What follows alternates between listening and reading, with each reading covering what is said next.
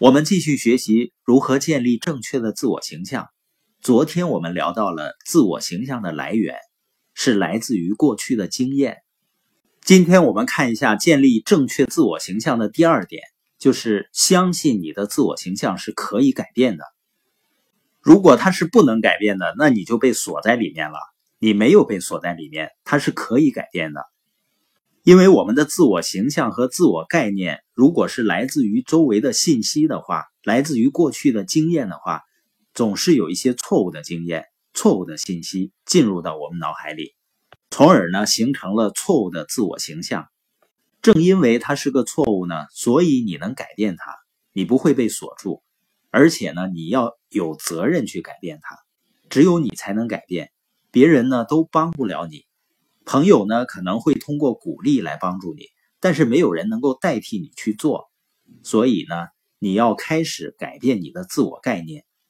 当我们决定改变的时候呢，第三点就是决定你想要成为怎样的人，不是让你成为别的某个人，而是说呢，你想成为怎样的人，你要拥有什么样的特质才能成为这种人？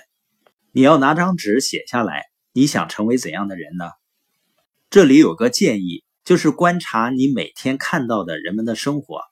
每个人呢都有一些特点。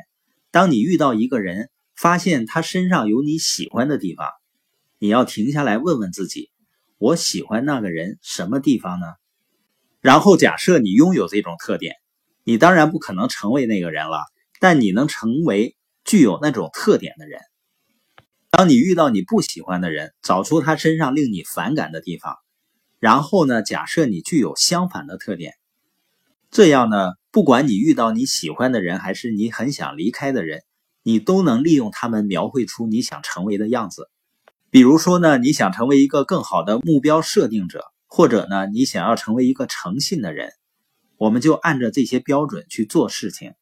第四呢，每天投资时间跟你希望成为的那种人在一起，或者跟他们交流，或者看他们写的书。或者听他们演讲的 CD。第五点就是对自己要有耐心。我们都不是一夜之间就变成现在的自己的，你也不可能在一夜之间就成为你可以成为的那种人。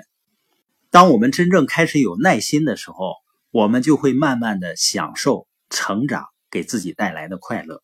随着我们的自我形象变得越来越好，你会发现呢，你的生意和你的生活。也自然而然的变得越来越好了。